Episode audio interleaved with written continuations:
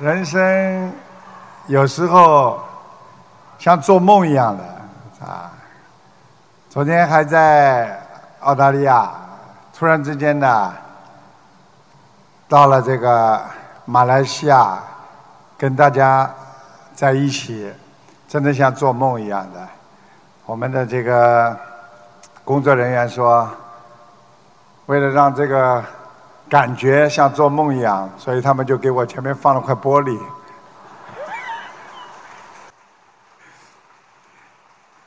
好，我们现在开始啊，跟大家这个吉隆坡的见面会啊，开始佛法永存住人间，人心向善在人间，慈悲喜舍洒人间，修成菩萨。救人间，感恩大慈大悲救苦救难的观世音菩萨，尊敬的各位法师，马来西亚的众位弟子，龙天护法和来自全世界的佛友们，大家好。台长很高兴再一次来到马来西亚和大家结善缘。临近新年了，台长祝愿大家新年愉快，学佛精进，法喜充满。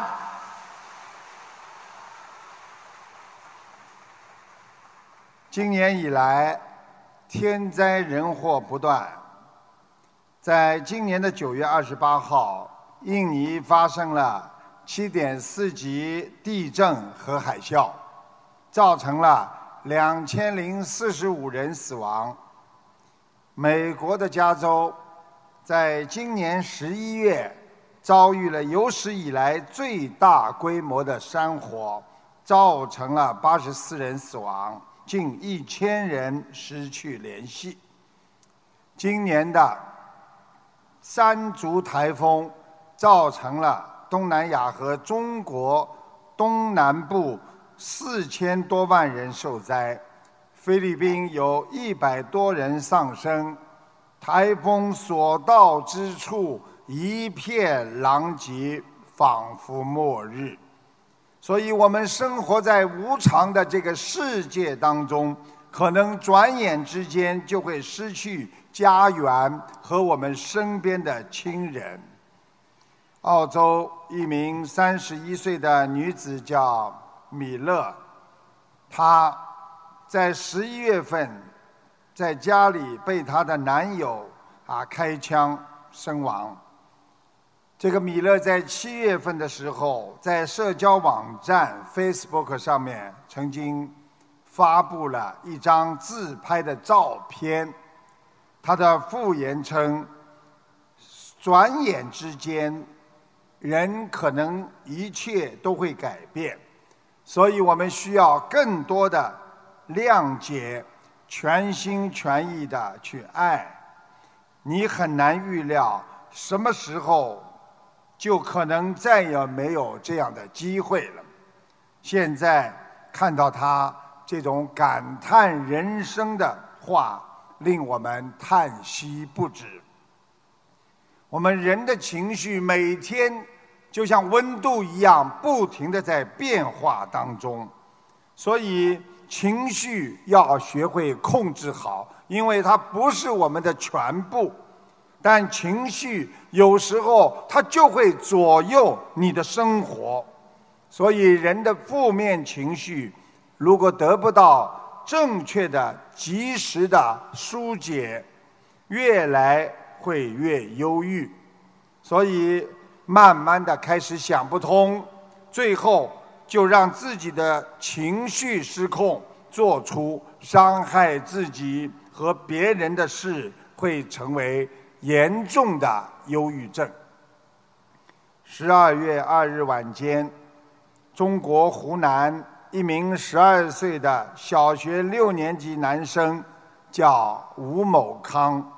因为在家吸烟，被他母亲发现之后抽打他，这本来应该也不算一个大事，但是这个小孩子心生恨意呀，跑到厨房里拿出一把菜刀，将他母亲砍了二十余刀，当场死亡。一念嗔心起，百万障门开。嗔恨令人丧失了理智和忘记了别人对自己的恩德。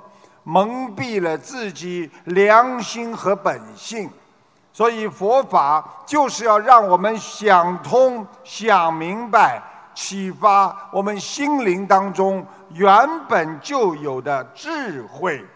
所以，美好的心灵需要靠你的感恩心和慈悲善待他人，忍辱精进，度化更多的有缘众生。让善良的心灵到处开花，才能创造出人间美好的心灵净土。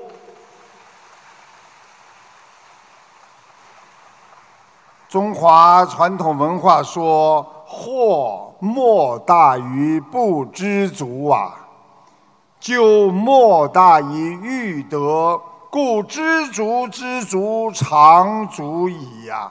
也就是说，我们人生最大的错误就是不知足，永远在欲望当中觉得还不够，还不满足。人生最大的幸福，实际上就是懂得知足。今年在澳大利亚。有一个案件搞得全世界都沸沸扬扬，说的是澳大利亚的草莓水果里边藏有很多的针头，很多人效仿，在其他的各种水果当中也放入了针头，最后警方逮捕了一位叫 Judy 的大妈。布里斯本警方在草莓的针头上。找到了这位大妈的 DNA，就是她的啊这个遗传的因子。从此，因为此前这个 Judy 啊，在工作期间，他对老板给他的待遇不满，并多次声称：“我一定会报仇的，我要搞垮这家农场，让老板破产。”最后，他在草莓中插入了针头，导致他的老板不得不倒掉了四十吨的水果，损失高达五十万澳币。所以，人总是活在愚痴当中啊！学佛后，我们懂得了这一切都是因果报应。所以我们不会受到负面情绪的困扰。其实我们每一个人都会有一些焦虑，都会有一些情绪低落的时候。有时候我们在工作、生活、婚姻的压力无处不在。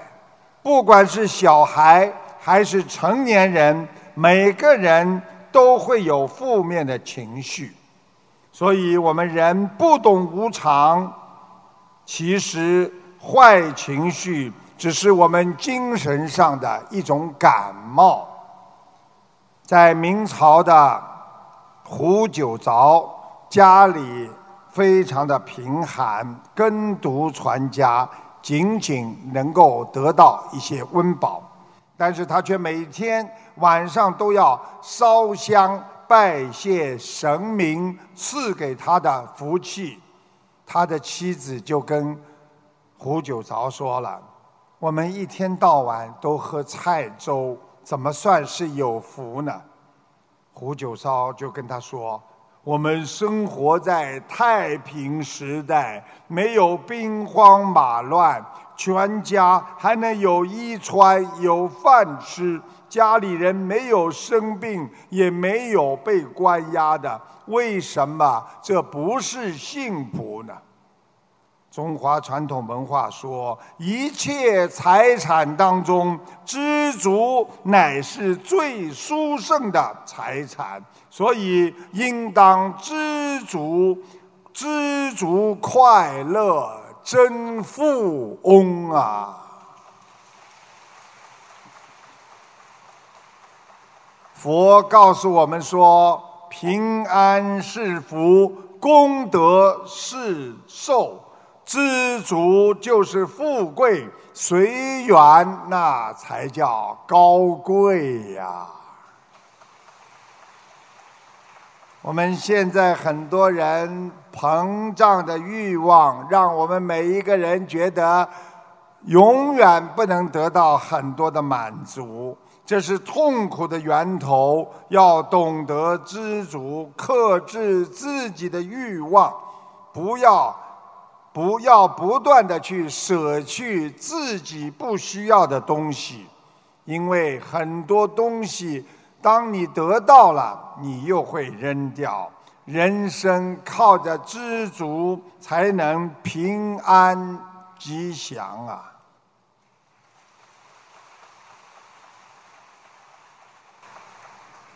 台湾著名的剧作家、导演叫李国修。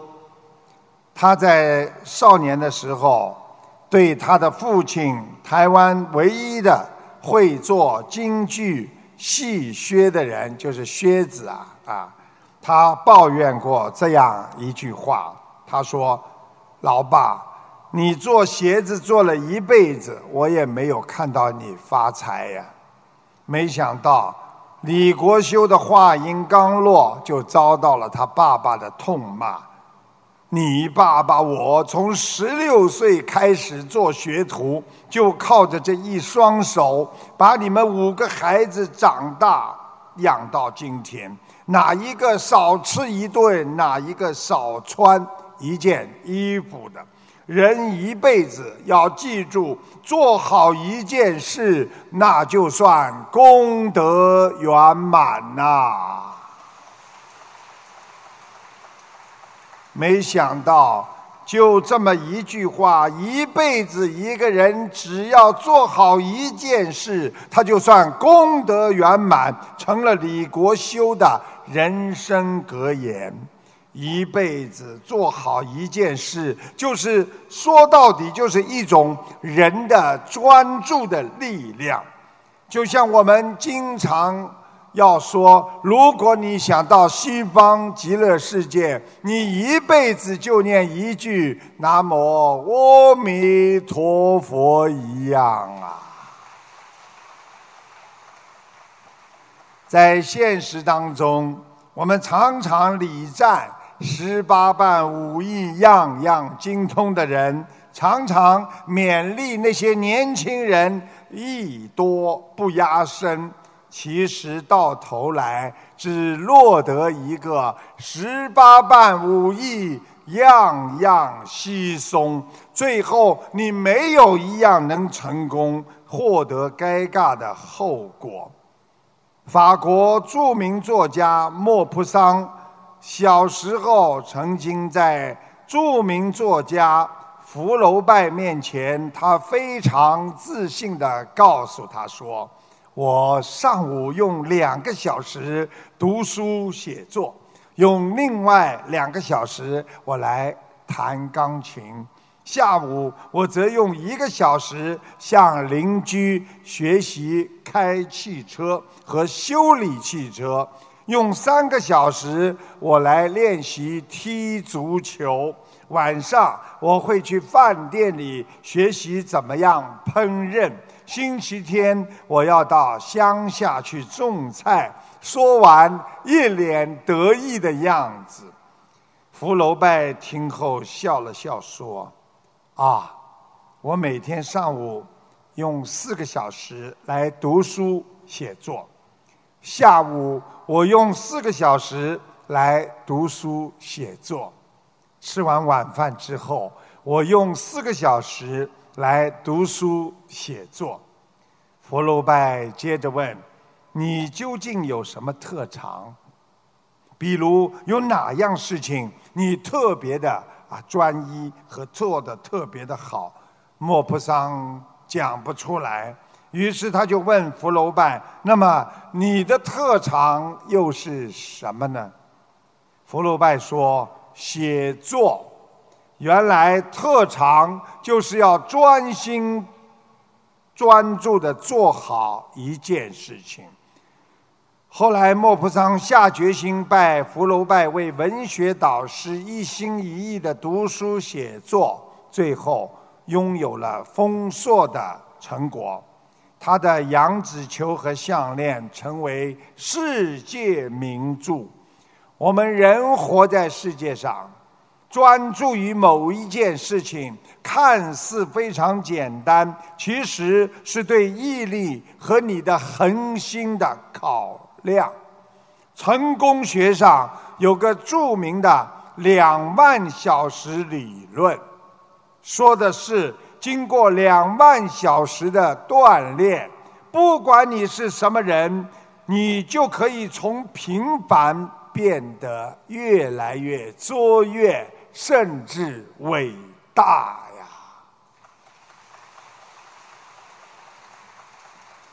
所以人在两万小时当中，可能非常的枯燥、漫长、没有趣，甚至有时候会绝望。但是如果我们以责任、兴趣为动力，用两万小时分解到活着的每一天，可能你一天也就是用上一个小时而已。凡人皆能做到，所以学佛也是这样。我们每天用一个小时、两个小时，好好的念经，好好的学佛，能够解开自己的烦恼，能够让所有的众生都能够离苦得乐。你每一天许愿、念经、放生，你定能求得更多的平安，定能开悟成佛呀！所以不要浪费时间。台长现在告诉你们，一个人不能浪费时间。我们要利用有限的精力和时间，知因懂果，众善奉行，诸恶莫作，一定会让你在人间一世修成，永断轮回。有一个居士经常抱怨。说他自己不不开心啊，经常烦恼。老和尚就把他带到一座高山前，老和尚就问他：“啊，你看一下这个山如何呀？”居士说：“啊，很伟岸、高大、挺拔、秀美。”后来，他和老和尚继续上山，走着走着，居士累了、疲惫了、渴了，开始抱怨了。到了山头，老和尚问：“你刚才看到的山，现在感觉如何呀？”居士说：“哎，这个山也没什么好看的，都是一些碎石路。不过远远的望去，这座山倒是很美的。”老和尚笑笑说：“人也是一样啊。”当你刚刚认识一个人的时候，你就像远远的看着高山一样，你会觉得它很美，你可能会觉得他是你生命当中最好的朋友，你的眼前充满着崇拜。但是慢慢的，当你了解他了，就犹如我们现在爬山一样，你看到的都是一些。具体的细节，到了山顶，你的眼中也只是看到碎石铺成的一座山而已。山没有变，是你的心态变了。你的心变了，你的眼神就会变。没有了崇拜，这个山也不再伟岸，在人间。当你抱怨越多，你可能就伤害别人和伤害自己更多。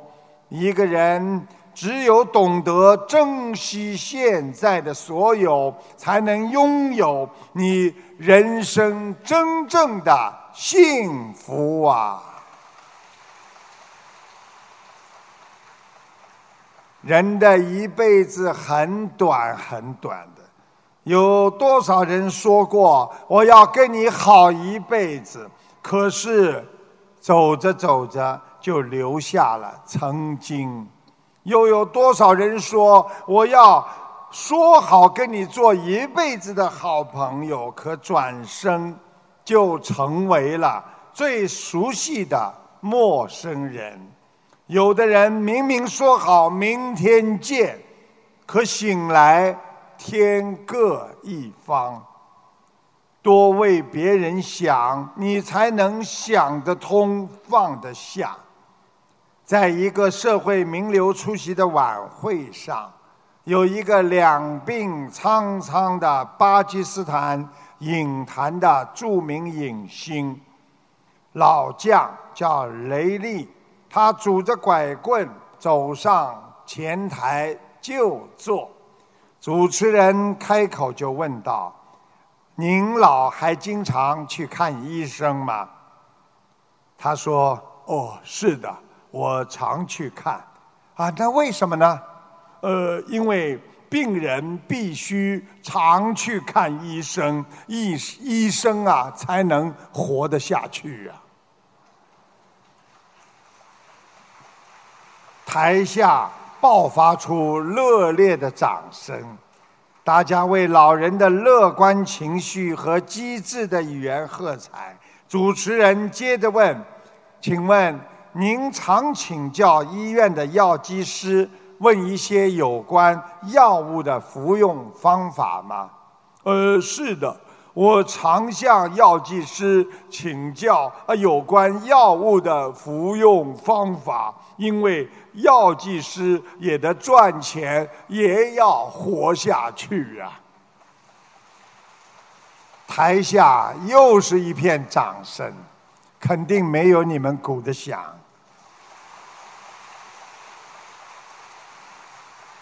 接下来主持人又问了：“您常吃药吗？”“呃，不，我把药都扔掉，因为我也要活下去。”主持人最后说：“谢谢您接受我们的采访。”老人答道：“别客气，我知道你们做主持人的也要活下去。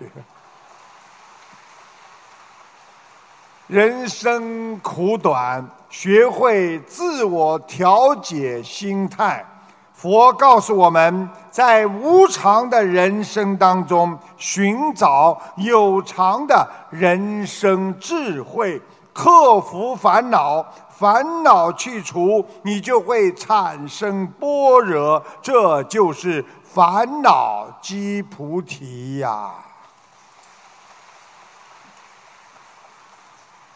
有一个老太太多年来一直抱怨。看不惯对面的邻居的一个太太，她经常说：“呃，这个老太太啊，非常这个邻居非常的懒呐，懒得不得了啊。说那个女人的衣服啊，永远洗不干净啊。你看她啊，晒在外面的衣服，哎呦，脏的都是斑点呢。我真的不敢相信，她怎么连衣服都会洗成这个样子。直到有一天。”他有一个朋友非常细心，到他家，没想到这位老太太又开始数落邻居的衣服不干净。这个邻居啊，看了一看，非常细心的拿起了抹布，把老太太的窗户上的灰迹全部抹掉，让她看到，然后跟老太太说：“你看，现在衣服干净了吗？”原来啊。这个老太太是自己家里的玻璃窗脏了，而不是邻居的衣服脏了。这个故事说明，我们很多人自己心态不好，总是看别人的缺点，很容易看偏；看自己的缺点，他又看不到。把自己的缺点看成别人的缺点，就慢慢的让自己心态走偏，这就叫形成的偏见。学佛人要有良好的心态去看别人。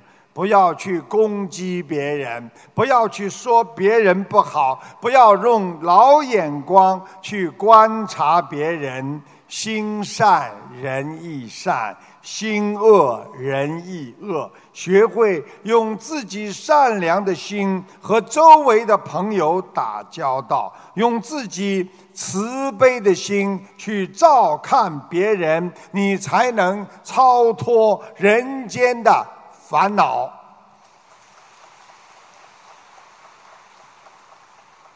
在美国有一家百货商店，由于突然下大雨，有一位衣着简朴的老太太，浑身湿透的走进来避雨。几乎所有的售货员都不愿意搭理这位老太太。有一位小伙子。他非常诚恳地对老太太说：“啊，夫人，你好，能为您做些什么？”“啊，啊，不用了，我躲一下雨，马上就走。”老太太觉得借别人的地方躲雨啊，啊，有点不安，就想买一点商品，可是转了半天，实在不知道买什么。这位小伙子看了就对老太太说：“啊，夫人，啊，不必为难，呃。”您尽管坐在这里，我给你搬了个板凳放在门口，你好好休息吧。两个小时之后，雨停了，老太太要了小伙子的名片，离开了。几个月之后，这个小伙子获得了一个机会，被指定代表这家百货公司和另一家大的家族公司去洽谈业务，利润巨大。后来才知道，是一位老太太给这个小伙子的机会。原来上次小伙子让老太太做的，没有想到这个老太太不是别人，就是美国亿万富翁、钢铁大王卡内基的母亲啊。于是，这位小伙子从此一帆风顺、青云直上，成为了钢铁大王卡内基的左膀右臂，同时他的地位仅次于卡内基的富可敌国的重要人物啊！这个故事就是告诉我们：我们学佛人应该懂得，机会来自于慈悲呀，缘分来自于关心啊，幸运来自于诚实，成功来自于智慧。所以佛让我们。福慧双修。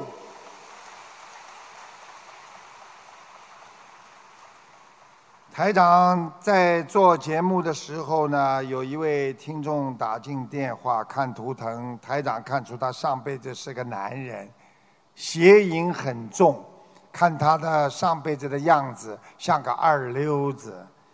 听众说，难怪这边这辈子他都是有点吊儿郎当的。台长还看出他这辈子有三个感情，其中一个男的是中等个、略胖，皮肤不是太白，谈了至少两三个月。台长还看出这个听众自己长得不好看，颧骨高，请大家听一下录音，谢谢大家。你好，我我我想看一下，我是七八年属马的。颈椎。啊，颈椎，那是是不好。你没感觉你像男人了？我感觉我知道。啊，我看你个图腾就是个男人，上辈子。你知道上辈子做什么的吗？没做好事儿，应该应该嫌疑应该很严重。对了，像个二流子一样的男人，穿个花衬衫。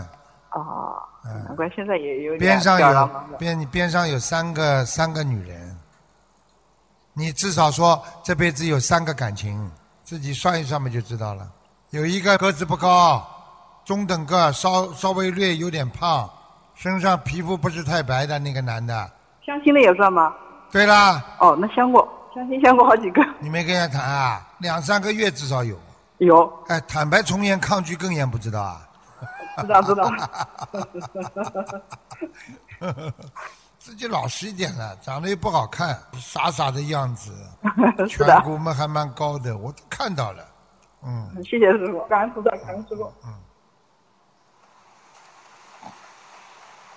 谢谢。一个真实的用小聪明想掩盖道德缺陷的事情。十二年前，有一个小女孩刚刚毕业就去了法国，开始了半工半读的留学生活。渐渐的，她发现当地的公共交通系统售票处都是自助的，也就是你想到哪个地方。根据目的地，你可以自行买票。车站几乎都是开放式的，没有检票口，也没有检票员，甚至连随机抽查的机会都非常少。他发现了这个管理上的漏洞，他用他的思维方式来看这个漏洞，凭着自己的聪明劲儿，精确地估算了这样一个概率：逃票。而被查到的比例大约仅为万分之三。他为自己这个发现沾沾自喜。从此以后，这个女孩子就经常逃票上车，还自己找到了一个安慰自己的借口：啊，自己是穷留学生嘛，能省一点就算一点。四年过去了，名牌大学的金字招牌，优秀的学业成绩。让他充满信心，他开始频频进入巴黎的一些跨国公司的大门，踌躇满志的推销自己。但这些公司呢，开始对他都是非常的热情啊，热情的。然后呢，几日之后就婉言相拒，一次次的失败让他变得非常的愤怒。他认定这些公司有种族歧视的倾向，排斥外国人，但对方这样回答他：“歧视你？相反，我们很重视你呀！你一来求职的时候，我们对你的教育背景和你的学术水平，我们都很感兴趣。老实说，工作能力上，你就是我们需要找的那个人。那你们为什么不收？”我为英才为贵公司所用的，因为我们查看了你的信用记录，发现你有三次乘公共车逃票被处罚的记录。啊，我不否认这个，但是不能因为这点小事情，你们就放弃了一个卓有成绩的，在学报上发过多篇论文的人才啊！小事情。我们不认为这是小事情。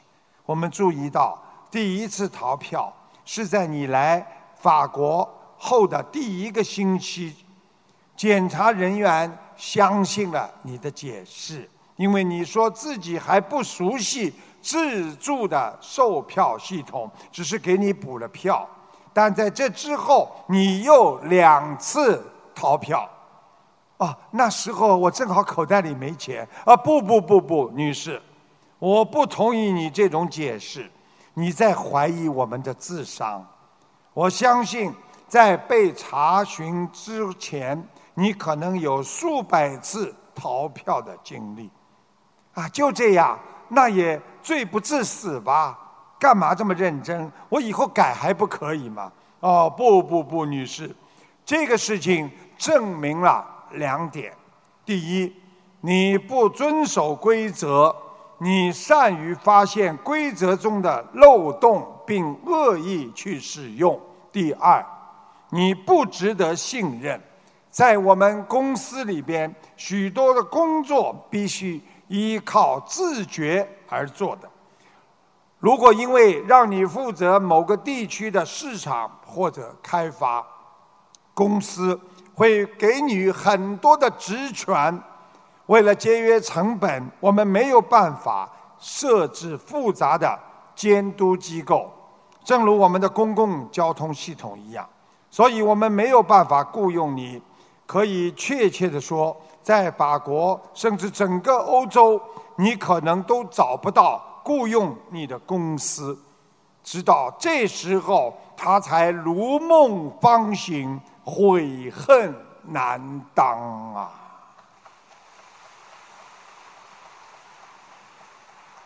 我们学佛人不能用小脑筋，我们很多学佛人就是不相信别人，以为自己可以做很多很多的事情。所以台长曾经跟你们讲过，道德常常能够弥补你智慧的缺陷，而一个人失去了智慧，却永远因为智慧却永远填补不了你。道德的空白。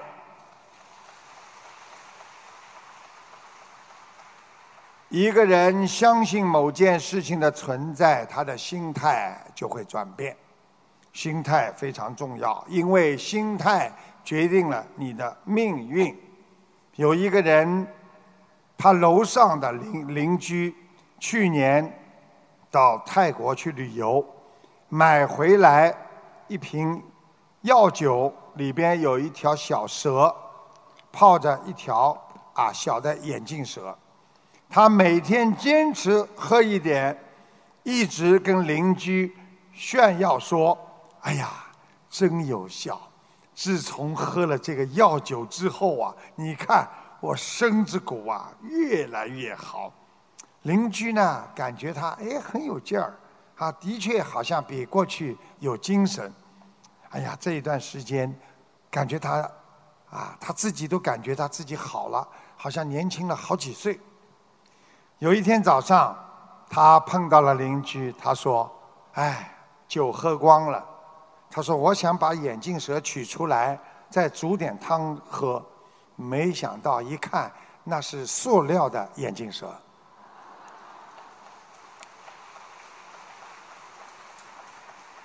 人生。其实补什么不重要，心态最重要。当你相信某件事情，你会在精神上得到满足。如果真的是一样很好的营养品，你不相信它的作用，可能也起不到百分之一百的辅助你身体的效果。所以，生活里的后悔一半。源自于你的生活本身，一半源自于我们对待生活的态度啊。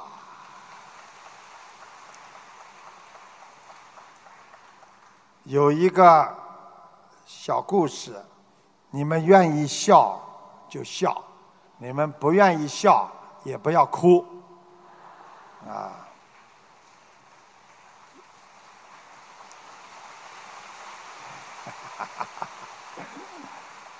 有一个女生，有一个女孩子，女生，啊，她过去呢很喜欢一个男生。有一天呢，这个男生啊，不知道为什么被好几个人打得鼻青眼肿，一个人坐在操场上，非常可怜的样子。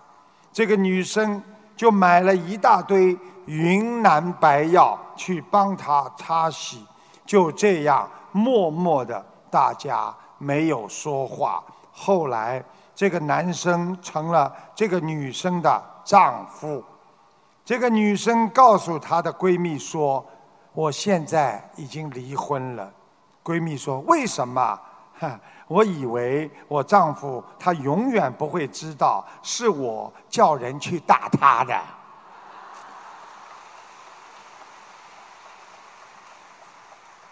这就是因果。我们在人间用小聪明来处理问题，觉得这又不算什么。很多事情无所谓的。今天念经了，跟菩萨随便讲几张小房子，好像护法神都不知道，好像菩萨都不认识你们一样。我告诉你，不要说菩萨认识你们，你们的师傅也认识你们哦。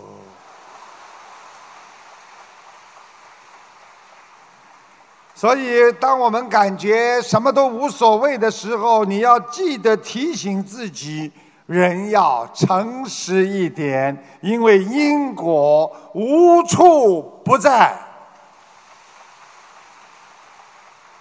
人不要把诚实当成像金钱、地位的去追求，要学会把诚实作为人的一种根本，慎重。沉稳的去做好每一件事情，你会在不断的付出当中获得快乐。一个人只有保持真诚善良的生活态度，才能拥有智慧愉悦的人生啊！学佛人踏踏实实的做事。修行人坦坦荡荡的做人，在人间，你有你的烦，我有我的难，人人都有难言之苦。记住了，台长告诉你们：无情的时间不要去浪费它，珍贵的感情要好好的珍惜它。难求的知己，要好好的呵护他；想要的平安，要好好的保持他；需要的健康，要好好的锻炼他；可爱的善心，要好好的继续保持他；难得的原谅。要学会包容他，可怕的恨心要去除他，痛苦的冷漠我们就要改变他。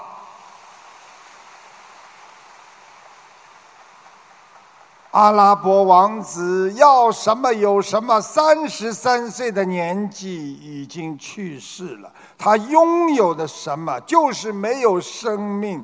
我们拥有的每一天的健康平安，我们要知足啊！在这个世界上，人没有比生命更珍贵了。过好每一天，你们就拥有每一天的平安和幸福啊！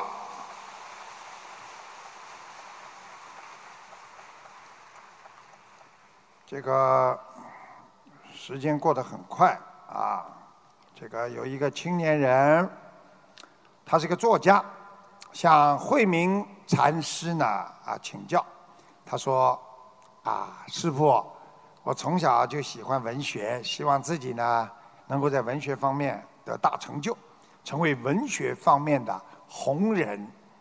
我一直用心在努力的奋斗，然而事与愿违。啊，我不知道这是为什么。”禅慧明禅师反问道：“你是怎么用心努力的呢？”青年作家愁眉苦脸地说：“我在学校读书的时候，总是希望自己写的文章在全班甚至全校要得到第一，所以我不停地和人家比智慧。我走向了社会，在一家杂志社做编辑，凡事争强好胜，处处希望比别人强。”我感到自己活得很苦很累。慧明禅师说道：“你是希望自己在文学上有所建树，成为真正的文人吗？”啊，是啊，这就是我的心愿呢。我现在赠送给你一句名言呐：“啊，穷者不可比富，富者不可比智。”智者不可比慧。青年作家看到老禅师写的之后，啊，师傅，呃，慧应该是智慧的慧，你写错了，写了恩惠的惠。慧明禅师说道：“是惠泽天下的惠，而非智慧的慧。做真正的文人，应该惠泽天下，而不应该用自己的智慧去比天下。啊，师傅，那是为什么呢？山外有山，天外有天，人外有人呐。你一昧的去追求比别人的富贵，比别人的才智高超，但是你要记住，这个世界上永远有人比你富贵，比你人才要高，那么你就会越比越累，越比心越苦，你的心胸就会越来越狭窄，最后你就会痛苦了自己。相反。你要努力创作比别人好，贡献比别人好，奉献比别人好，看看自己能不能惠泽天下。即使你没有达到目的，你的心胸也是开阔的，心情也是愉悦的，所以你的成就就一定独特非凡呐。看淡世事沧桑，内心安然无恙。人生说到底，活着就是活在一种感觉当中。佛是这么说的：“如入亦如电，应作如是观呐。”人活得累。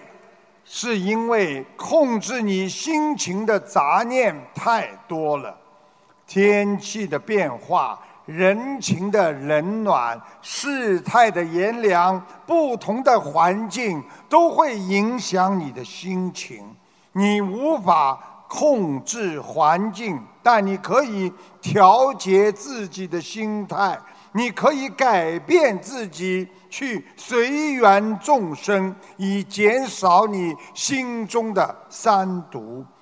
看淡了，天无非就是阴晴，人不过就是聚散，地无非就是高低。沧海桑田，我心如如不动，自然安详，随缘自在，不悲不喜，便是晴天。这就叫禅定。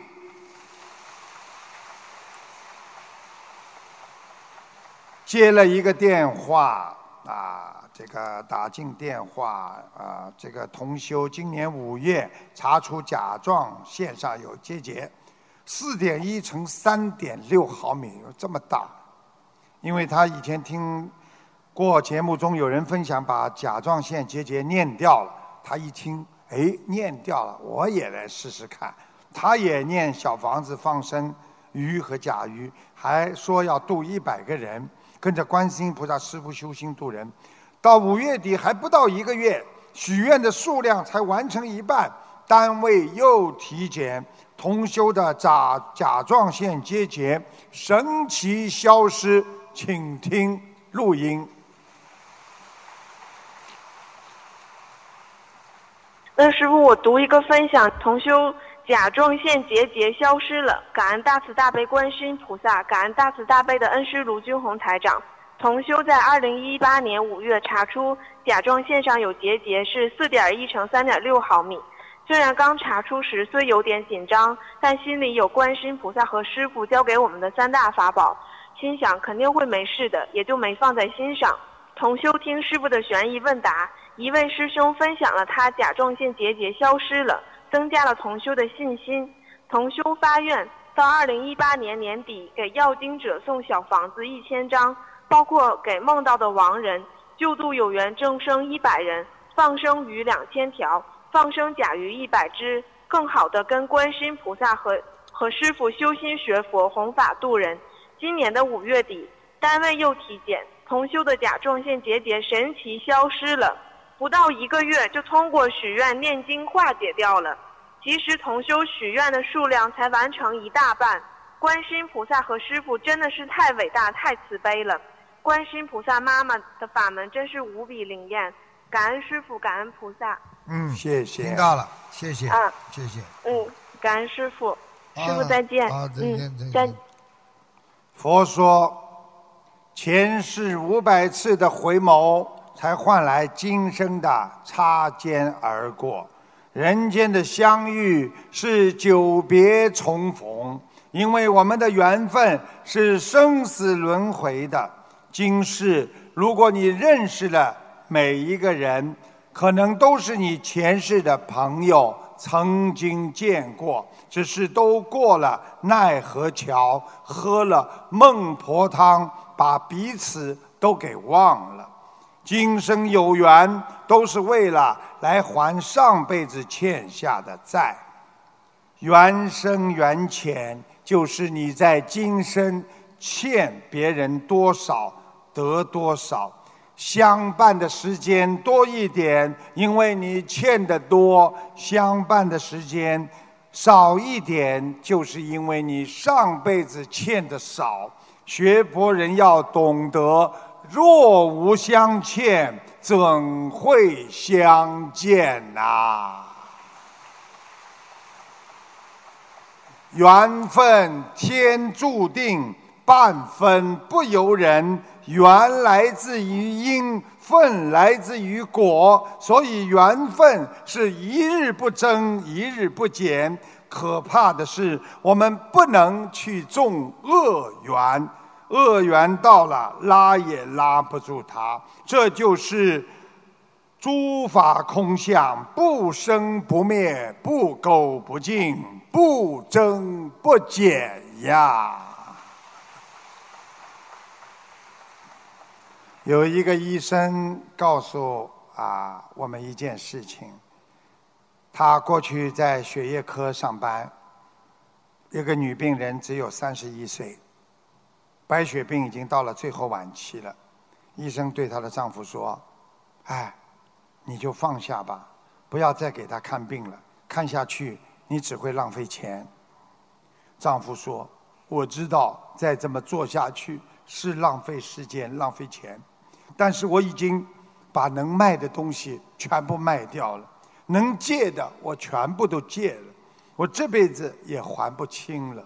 如果不继续看病下去，我也不知道我能做什么。”妻子在去世前的前一天，丈夫抱着四岁的孩子说：“孩子啊，等你妈妈不在了，我们可能就要四处去要饭了。”四岁的孩子瞪着大眼睛问道：“爸爸，爸爸，我还不会要饭怎么办？”孩子的这句话，顿时让病房里所有的人都哭了。你身边的人，不管曾经你深爱过的，或者曾经你恨过他，或者帮助过你的，他们来了又走。即使你再舍不得，再难过，缘分结束，终究是留不住的。大限到达，缘分不由人。所以人生是减法，再大的事，随着时间的减少，一切都会成为过去。我们要忘记过去，你才会有很好的信心活着。哪怕是你过去很恨的人，你要知道，这个世界上是减法，那是借一次少一次，你何必去跟他生气呢？台长告诉你们一个秘密：其实每一个人。学佛人、念经的人，他都有一个一直守护着你身旁的护法神。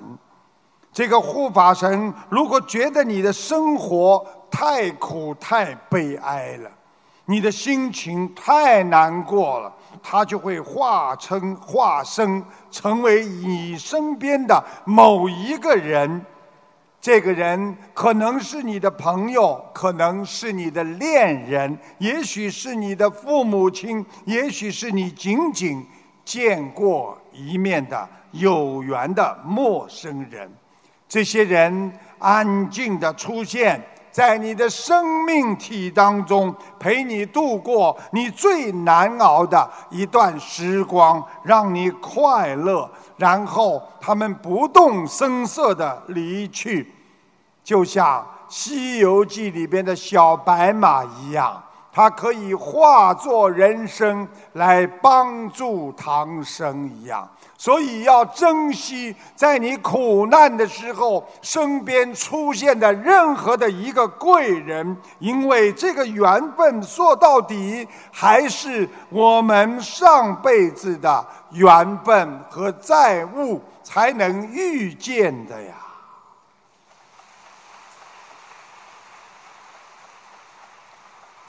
人生有时候差一点点就可以陪伴你一辈子的人，就再也没有出现了。有一个人二婚，婚礼那天，他前妻给他送来了一袋枣子、一袋精、一只精致的碗、一把漂亮的太阳伞，还有一只打火机。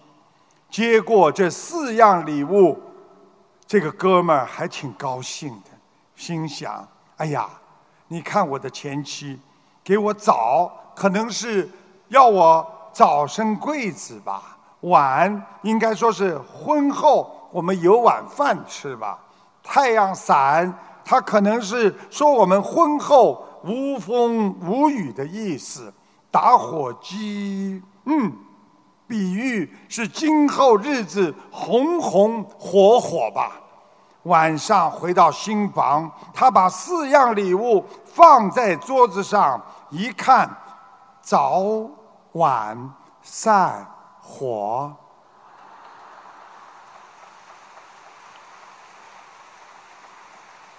这就是人的心态。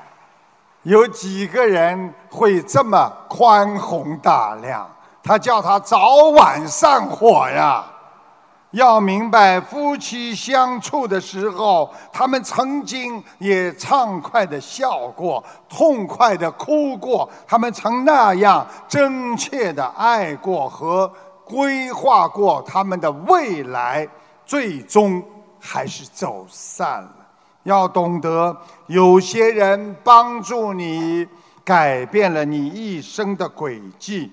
有些人待你是亲人，爱你如生命，他们就在那里，但现在怎么也不愿意见到你，这就叫缘分。不管讨债还债，台长告诉你们，连护法神保佑你，也要靠着你这个佛缘呐。你不拜佛不磕头，护法神不会来保佑你们的。你们不好好念经，天天动坏脑筋，没有佛来保护你，只有魔来关注你呀。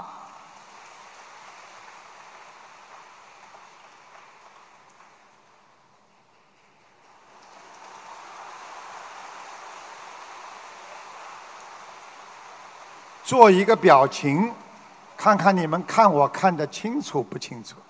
啊！一个做房地产的老板感激一个部下的忠诚，打算奖励这个部下一套房子，他就让这位员工啊啊，在公司的自己开发的一个小区啊，随便选一套。没想到这位部下呢，选了一个。一百二十平方的大套间，这位老板就不高兴。老板以为这位部下会自觉的选择一个八十平方的小套。老板跟别人说：“没想到这个部下这么贪呢。”老板改变了主意，自作主张了，送给这个部下一个八十平方的小套房。于是这位部下从此心怀不满。这位老板也失去了一个好的员工，所以我们做人要修心修到一颗平静的心，把心放正了，一切安然自在。其实生活也很简单，就是要在当下修行。其实修行就是在生活当中修行，就是时时刻刻在你的生活当中。有时候生活的不如意，要自己随缘，要懂得用智慧来克服你的烦恼。今天呢，跟大家呢，因为时间关系呢，啊，讲法呢就讲到这里了，啊，非常高兴。大家很多人啊看了啊台长。因为台长实际上这次主要是每年有一次要到马来西亚来的，啊，一直拖啊拖啊拖啊拖得很晚，啊，啊拖到十二月底了嘛，再就要过新年了嘛，所以一定要来看看马来西亚的佛友们，同时呢，也来看看我们来自世界各地的佛友们，所以台长也是特别开心。啊，我现在把这里就当成播音室，你们就在播音室看着台长在演播。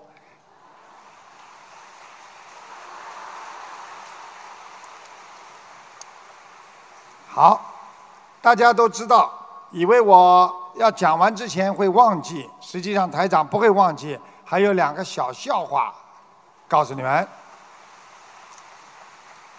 呃，笑不笑随便你们。啊，说不说在于我。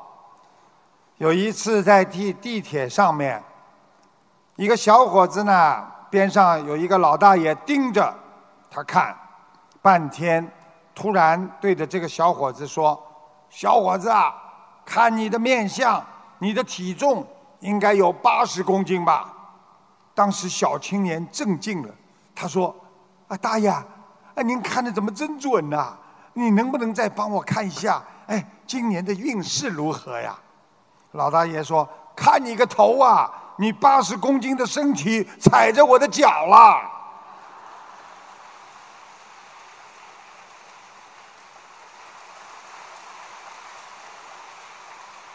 啊，鼓掌不错，再讲一个。啊，有一个富婆牵着狗在散步。路遇了一个乞丐，啊，很多有钱的女人呢，她傲慢呐，她数落的这个乞丐说：“啊，看见狗了吗？你管我的狗叫一声爸爸，我给你一百块钱。”乞丐说：“呃，那我要是叫十声呢？”富婆开心的说：“我就给你一千。”乞丐当即冲着那个狗叫了十声“爸爸爸”，边上很多人围观了。这个富婆只能掏钱给他，乞丐接过钱之后，冲着这个富婆说：“谢谢妈妈，谢谢妈妈。”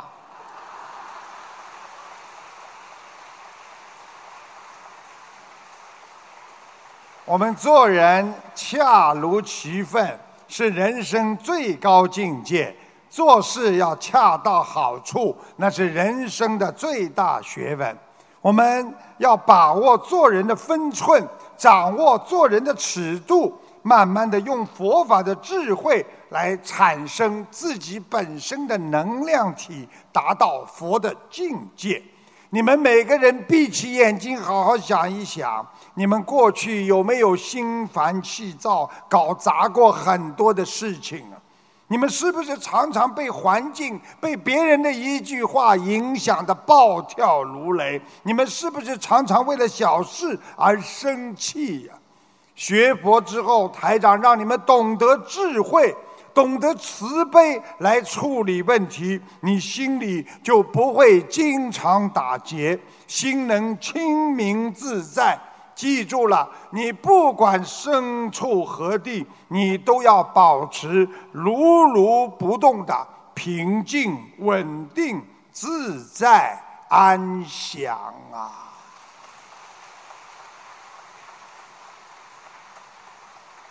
最后，台长告诉大家：如果你们心里还恨着别人，就是没有慈悲心。如果你心里放不下自己，你就属于没有智慧。菩萨心中没有自己，只有众生。谢谢大家。